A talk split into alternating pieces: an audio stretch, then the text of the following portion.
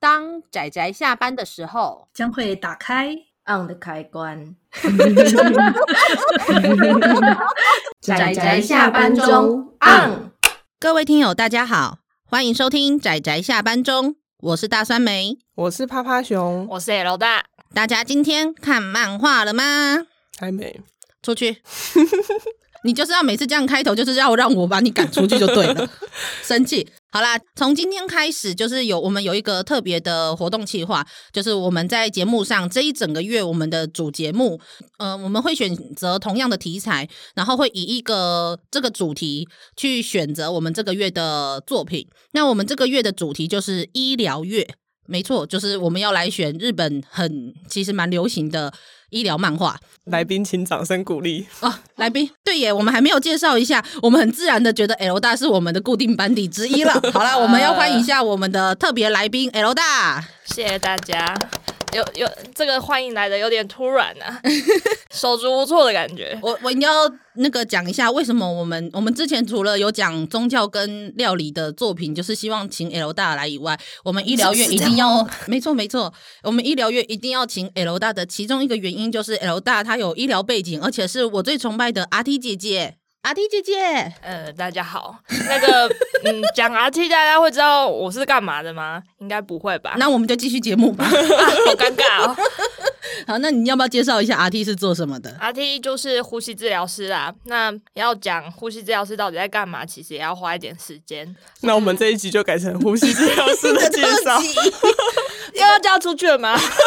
对，我怕他那个整整十几分钟不知道我们在讲什么。 不要了，我们还是赶快进入到就是介绍漫画阶段吧。对，但总之就是呼吸治疗师，就是只要你在医院需要呼吸，就是需要他。这样的概念有比较清楚吗？ 一点都没有。就是你不会呼吸的时候，就需要我们出现，哦有听起来有点可怕，但其实也是蛮可怕的。是，啦，他就是很可怕的他就是在你很可怕的时候出现那个，你没有办法呼吸的时候出现在你身边的那一种。就天使像有一些人可能不是漫画中有一些人即将要面临死亡的时候，不是就会有，跑马灯，看到天使出现我我担心那个台湾的 RT 会来打我，所以我们还是进行节目好了。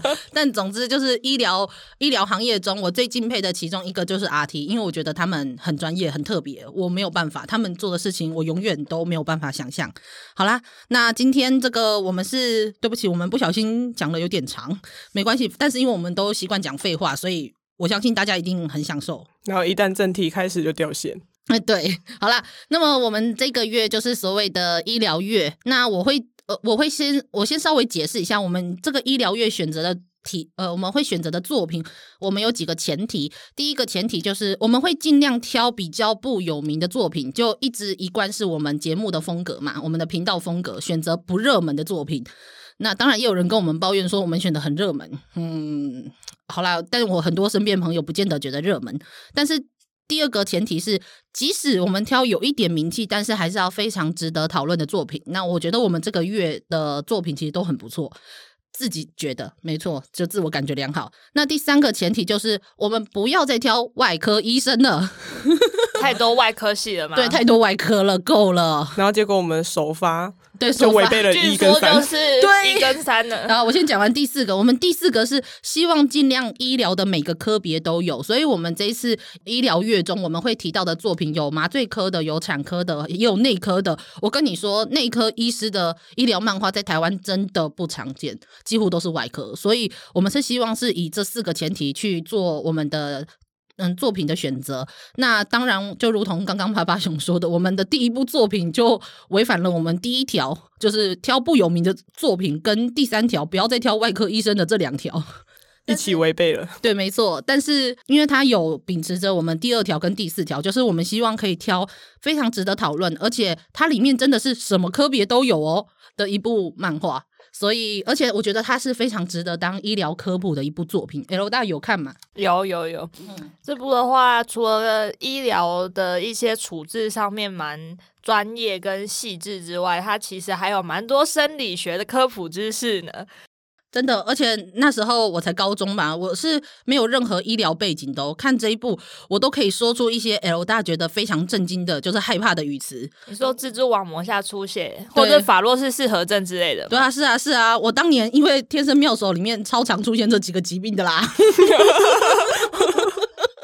我就说哦，法洛氏适合症已经出现三次还四次了吧？这样，可是因为主角刚开始好像是比较以心脏外科医师为目标啊，当当然他到最后最后面就嗯成为了另外一种存在。好，那我们好啦，所以我们决定选开头的第一部漫画，就是具有启发性跟算是入门的一部指标性的作品，所以我还是选择了对我来说比较就是比较有指标性的这一部《天生妙手》。我先简单介绍一下这一部作品的背景，它是由山本航辉这个漫画家。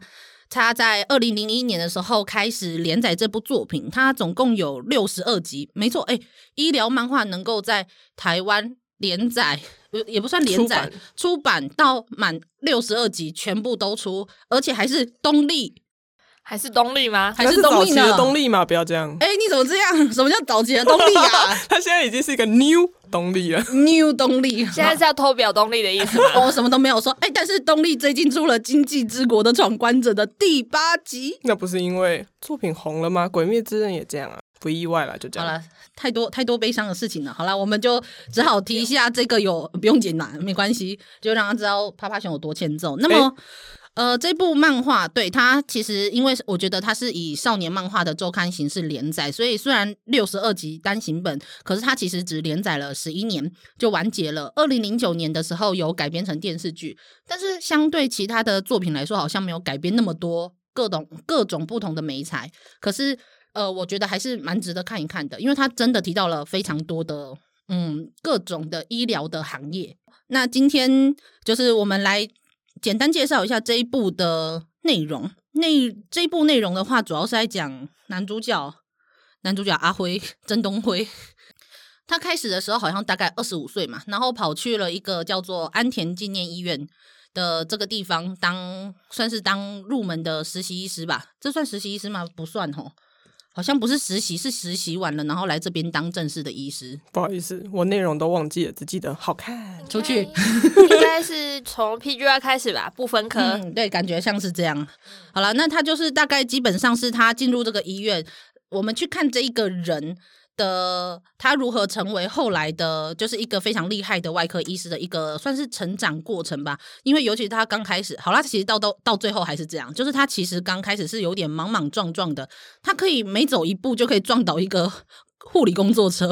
或是简体价之类的。对，真的，哎、其实这件事如果真的发生是蛮严重的，不会像漫画中这么欢乐、哎。应该是会被电 K 到爆电到起飞吧？真的、就是，就算医生不电他，旁边的那些医疗人员都会电他吧，应该电护爆理。师会崩溃吧？因为采血什么的，对啊，哪像这里面护理师对他超级好，我觉得才不会不会有这种事情发生因。为是漫画嘛，对，因为是漫画，那主要在讲这个，他有一个非常特别的设定，就是在讲说，这个阿辉只要是他手下的病人，他管理的病人都不会死，因为他以前曾经好像是说冥冥之中他有一个什么奇怪的力量，呵呵。然后因为 你不要这样子嘛，我就就是只有少这年个设定很想吐槽。，对少年漫画嘛，这样。然后，所以他的设定就是说，因为他小时候被他的爸爸在一个空难中救过，因为他爸爸是一个天才外科医师，哇哦，血缘呐、日本血缘论，没有那啊这种这种这种漫画里面，时不时就要神之手一下，对不然神就是天才跟天才，还有天才上的天才。对啊，这个医院不就是天才的集合吗？不就是神之手加上天才的综合体吗？对，啊，这个医院就是神之手的聚集地啊。还有他的好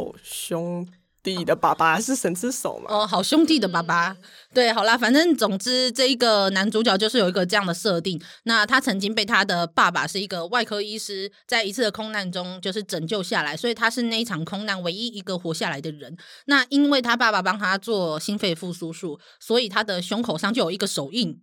哇我这点我也不知道怎么吐槽。这个就是那时候看到的时候就是，嗯，就是男主角的外挂对的一种标记。没错，没错。外挂标记 对，嘛。外挂标记。 其实我觉得这部重点刚开始就是想要描写有一个冥冥之中的少年漫画男主角来到了一间医院，最后如何成为一个神机。但是我觉得这部作品最有趣的是，他到后面的发展，我觉得有点不太一样。他因为他主要是他描写的这个人，他阿辉他知道自己很笨，所以他几乎每一天花比更比其他人更多一倍的时间在认真念书。真的就是无论是去练习缝合猪皮啊，或者是什么，嗯他其实花了真的比一般人更多更多的时间，所以我觉得其实我蛮佩服他的，因为因为这这种压力真的很大，这种赶不上医生其实很多都是那种成绩很好嘛，然后很是聪明，是嗯，对， 所以我觉得他其实蛮辛苦的，但他很努力，再加上是他总是可以在一些紧急的时刻发现到一些跟这个病症非常相关的症结点，所以就可以当下解决这个问题，所以他底下的病人就没有死过。虽然这一点我真的很想吐槽啦，但是。